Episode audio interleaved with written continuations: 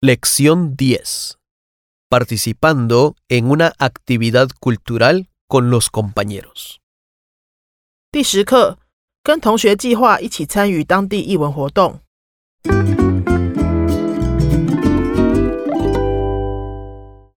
一，texto，课文。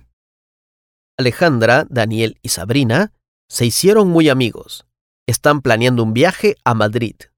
Profe, vamos a viajar a Madrid por tres días. ¿Qué nos recomienda hacer? ¿Os interesan las actividades culturales?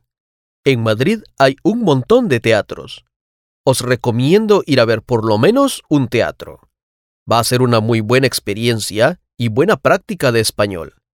¿Cómo podemos ver la información de las obras?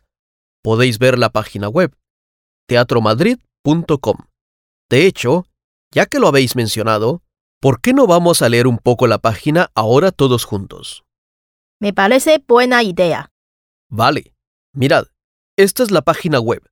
Entrad aquí donde dice cartelera. Están las categorías de actividades culturales. ¡Wow! Hay muchas. Es que Madrid es la capital. Hay muchas más actividades culturales que en Granada. Si vais a ir a Madrid, tenéis que aprovechar. ¿Ha visto alguna obra de estas? Sí. He visto la cubana, Adiós Arturo, y Perfectos Desconocidos. Las dos son comedia. La cubana, Adiós Arturo, habla del funeral de un personaje famoso en una forma muy graciosa. Y Perfectos Desconocidos es la historia de una cena de siete amigos. Tres parejas más otro. La conversación es muy sarcástica y tiene mucho sentido del humor. Profe, ¿cree que con nuestro nivel de español vamos a poder entender todo? Obviamente no vais a entender todo, pero la idea de ir al teatro tampoco es entender todo, sino tener la experiencia y disfrutar el ambiente en vivo. Creo que vale la pena ir una vez. Exacto. Además, seguro que vais a poder captar algunas partes.